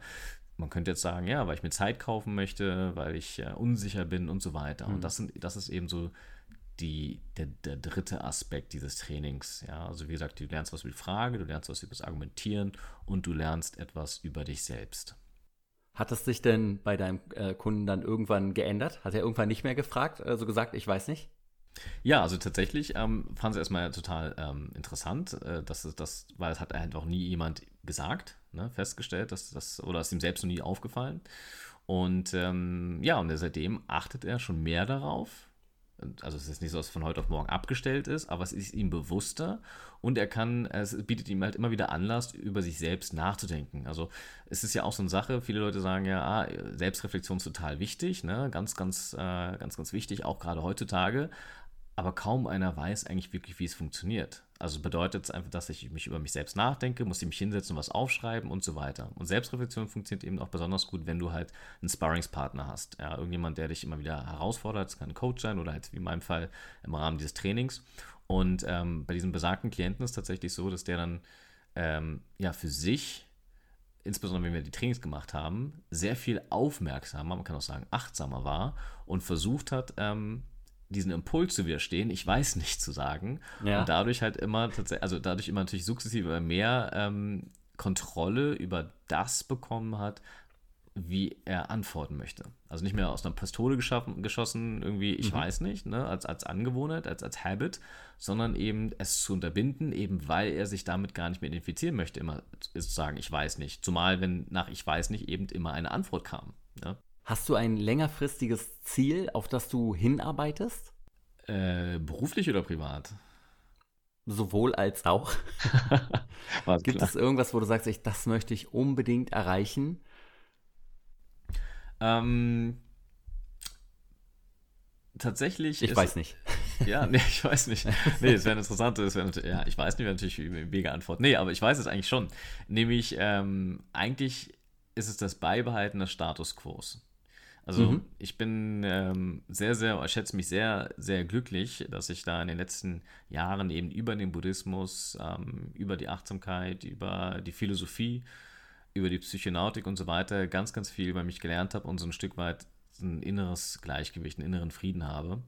Und der lässt mich eben ähm, ein Leben leben, das zunehmend weniger auf, äh, auf Ziele oder auf Dinge, die ich haben muss oder sein äh, werden muss oder wie auch immer ähm, ausgerichtet ist, sondern tatsächlich eher dieses im Moment leben, ähm, sich mit dem zu begnügen, was eben gerade da ist.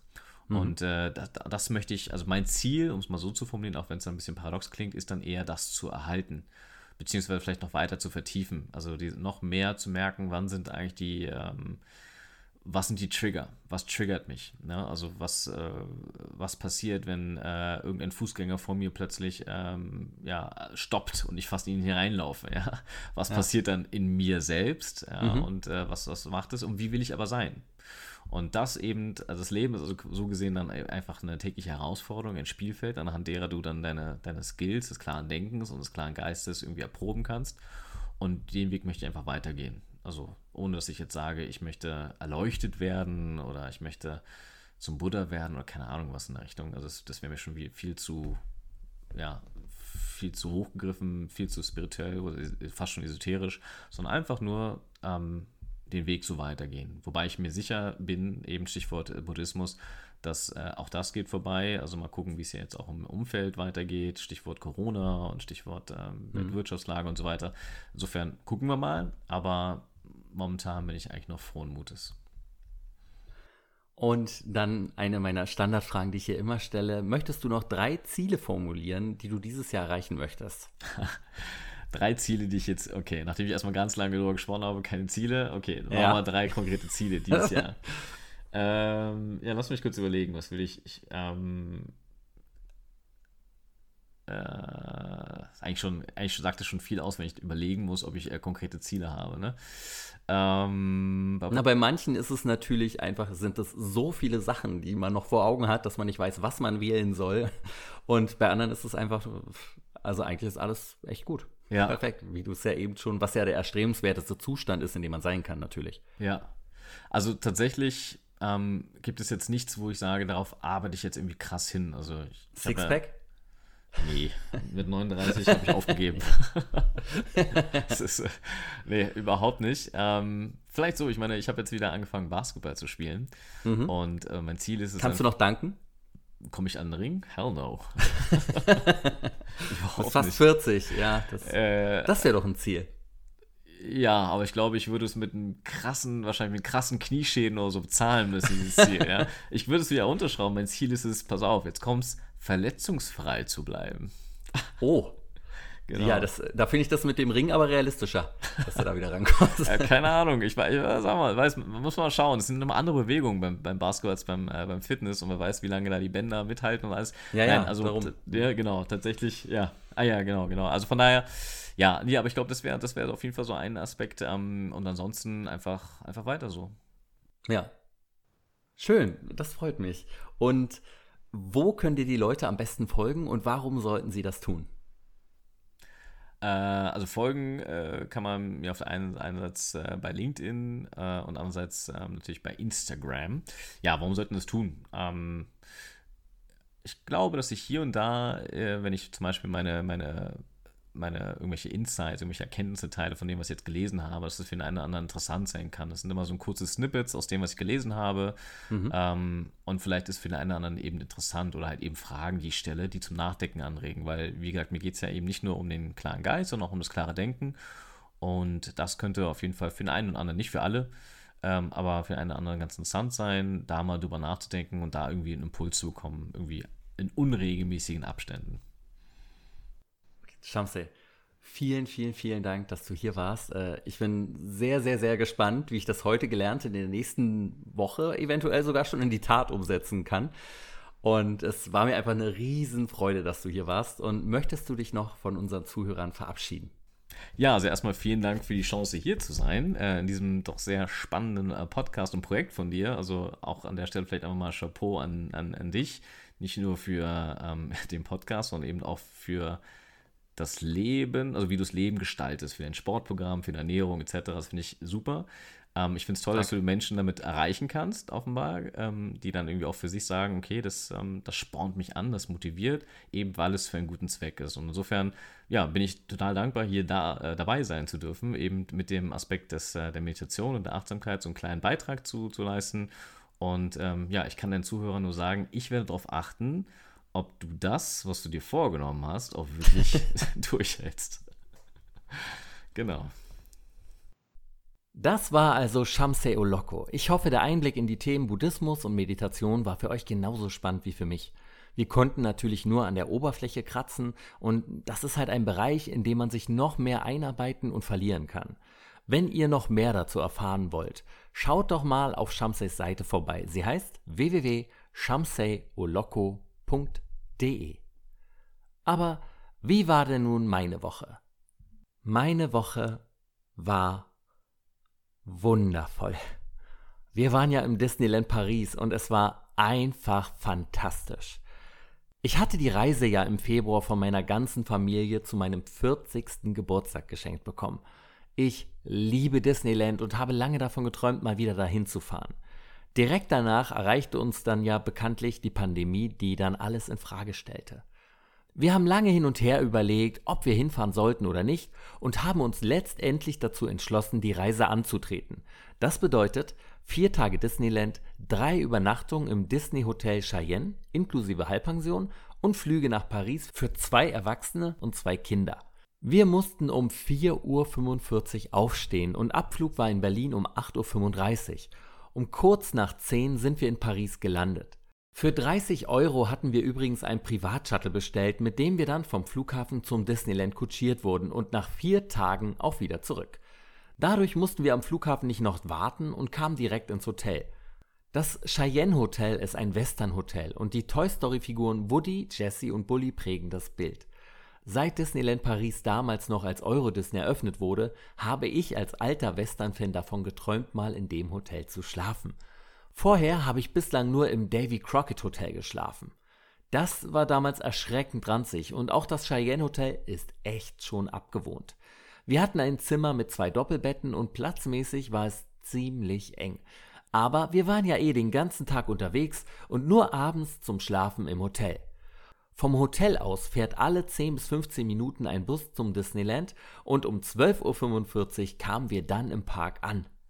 Es gibt ja zwei Disney Parks den Disneyland Paris Park und den Walt Disney Studios Park.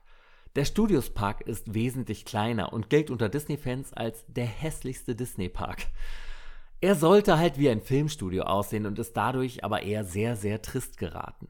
Dieser Fehler wird gerade ausgebessert und in den nächsten Jahren wird, wenn alles glatt läuft, viel mehr Disney-Atmosphäre entstehen. In den Parks muss man übrigens als Erwachsener durchgängig einen Mundschutz tragen und darf diesen nur zum Essen und Trinken abnehmen. Sogar in den Bahnen muss man ihm auflassen, was mir in manchen Achterbahnen wirklich Probleme bereitet hat, weil er ständig verrutscht ist. Besonders schlimm war der Mundschutz für mich aber in den Fahrten, bei denen man eine 3D-Brille aufsetzen musste. Sie war ständig beschlagen und man hat halt die ganze Fahrt leicht vernebelt gesehen. Ansonsten war das mit dem Mundschutz aber schnell Normalität und man hat ihn gar nicht mehr wahrgenommen. Auch auf Abstand wird in Disneyland großen Wert gelegt. Darum kann man auch die Disney-Figuren nicht mehr knuddeln und ähnliches. In den Warteschlangen klebt auf dem Boden nach jedem Meter ein ein Meter großer Aufkleber, auf dem steht, dass man hier nicht stehen darf und den Abstand einhalten soll. Je länger wir da waren, umso weniger haben sich die Leute daran gehalten und teilweise haben sie einem direkt im Rücken gestanden, was dann echt nervig war. Die Wartezeiten an sich waren wesentlich kürzer als sonst, weil ja nur weniger Gäste in den Park dürfen. Wir haben durchschnittlich so 10 bis 20 Minuten warten müssen. Ab und an gab es auch mal Ausreißer nach oben und wir standen 30 bis 45 Minuten an. Das war aber wirklich die absolute Ausnahme und nur bei Rides wie äh, der Findet Nemo Achterbahn, Big Thunder Mountain und Star Tours der Fall. An unseren vier Tagen im Disneyland konnten wir so oft zwischen den zwei Parks hin und her wechseln, wie wir wollten. Und das haben wir auch jeden Tag genutzt. Die Zeit dort war einfach fantastisch und wurde durch die zwei Kinder, die mit waren, natürlich massiv aufgewertet, weil sie das alles ja zum ersten Mal erlebten und im Minutentakt neue Details entdeckten, die einem teilweise selbst noch gar nicht aufgefallen waren. Diese unendliche kindliche Freude war einfach extrem ansteckend. Es war ein Trip, den ich niemals vergessen werde. So viel mehr will ich an dieser Stelle aber gar nicht verraten, denn ich kann nächste Woche keine aktuelle Folge von Morgen fange ich an produzieren. Daher habe ich am Wochenende bereits eine kleine Spezialfolge aufgenommen, in der ich mit Jens vom Mausgebabbel Podcast, das ist ein Podcast speziell über die Disney Themenparks, etwas über das Disneyland plauder. Was meine Ziele angeht, gibt es diesmal wieder Schatten, aber auch Licht. Ha. Ich hatte mir ja vorgenommen, das Buch Die Gesetze der Gewinner durchzulesen. Ich war ja auf Seite 19 und bin leider nicht ganz fertig geworden. Also, also ich bin jetzt bei der Hälfte. Also, also nicht vom Buch, sondern von Seite 19. Ähm, weil ich abends, wenn wir so gegen 22 Uhr wieder im Hotel angekommen sind, immer sofort eingeschlafen bin. Die frische Luft und die durchschnittlichen 20.000 Schritte jeden Tag werden daran nicht ganz unschuldig gewesen sein. Wir sind dann morgens immer um 7 Uhr aufgestanden, haben uns fertig gemacht, sind um 8 Uhr ins Hotel frühstücken gegangen und danach dann immer direkt ins Disneyland. Bei der Ernährung hatte ich ja angekündigt, dass ich auf nichts Rücksicht nehmen werde und so kam es dann auch. Zu den Mahlzeiten konnte man immer so viel von der Karte bestellen, wie man wollte. Zum Frühstück gab es dann mal Schokopops oder auch ein American Breakfast, bestehend aus Bacon, Toast und einem widerlichen Rührei ich revidiere, dem widerlichsten Rührei, das ich in meinem ganzen Leben gegessen habe. Es war einfach eine glibbrige Masse, die widerlich geschmeckt hat. Ich war davon so schockiert, dass ich mir das jeden Tag aufs Neue bestellt habe, weil ich mir sicher war, dass der Koch am ersten Tag es einfach verkackt hatte.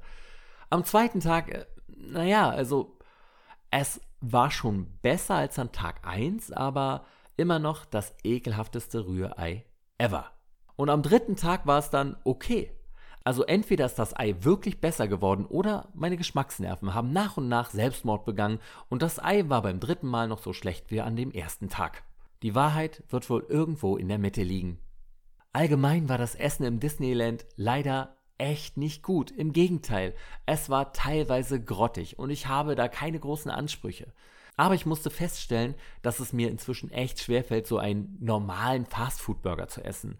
Nachdem ich in den letzten Jahren ja fast nur noch bei Burgers Burgers von meinem Freund Ennis, der ja auch zu Gast in Folge 11 war, oder bei Burgermeister Burger gegessen habe. Das ist eine ganz andere Qualität und preislich lagen die Burger im Disneyland sogar noch darüber. Gelegentlich gab es zwischendurch mal Popcorn, aber sonst habe ich mich mit dem Naschen echt zurückgehalten. Also für meine Verhältnisse. Was nicht daran lag, dass ich mich zwingen musste, sondern weil ich einfach keinen großen Hunger auf Süßkram hatte. Was zur Hölle ist los mit mir? Und getränkemäßig habe ich meist Coke Zero und Wasser getrunken. Spezi kennen die Franzosen ja anscheinend nicht und schauen einen immer nur entsetzt an, wenn man sagt, man hätte gerne eine Cola gemischt mit Fanta. Naja.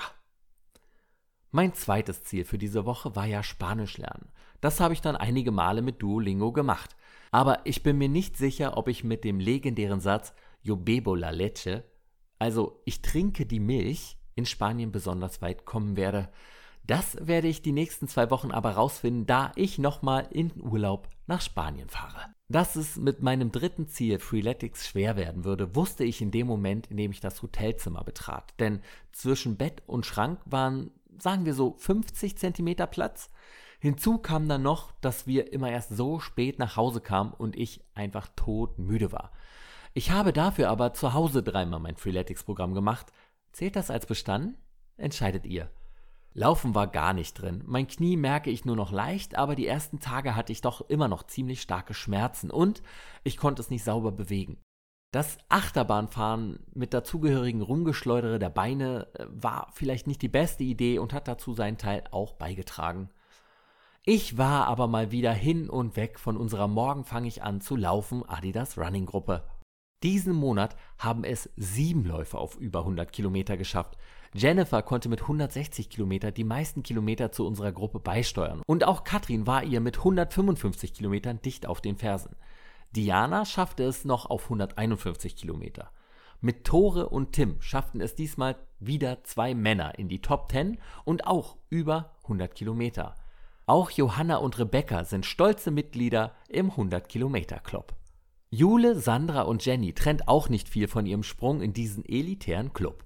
Ich selber bringe mit 82 Kilometer den kleinsten Anteil seit Februar mit in die Gruppe und lande nur auf Platz 12. Nächsten Monat wird das besser. Also wenn das Knie mitmacht. Toi, toi, toi. Insgesamt sind wir aber alle total viel gelaufen und kommen im Juli auf unglaubliche 2400 Kilometer. Ihr seid einfach die geilsten. Ob wir nochmal 2400 Kilometer schaffen? Das Ziel lautet also, bis September auf die Gesamtkilometerzahl in der Gruppe von 7500 Kilometern zu kommen.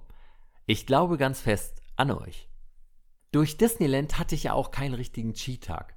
Ich hatte mich Dienstag früh das letzte Mal gewogen. Da stand die Waage bei 83,1 Kilogramm. Und ich hatte ja das Ziel formuliert, im August die 85 Kilogramm nicht zu überschreiten. Und als ich heute Morgen auf die Waage gestiegen bin, äh, stand ich bei 83,0 Kilogramm. Also 0,1 Kilogramm weniger als eine Woche zuvor. Na bitte.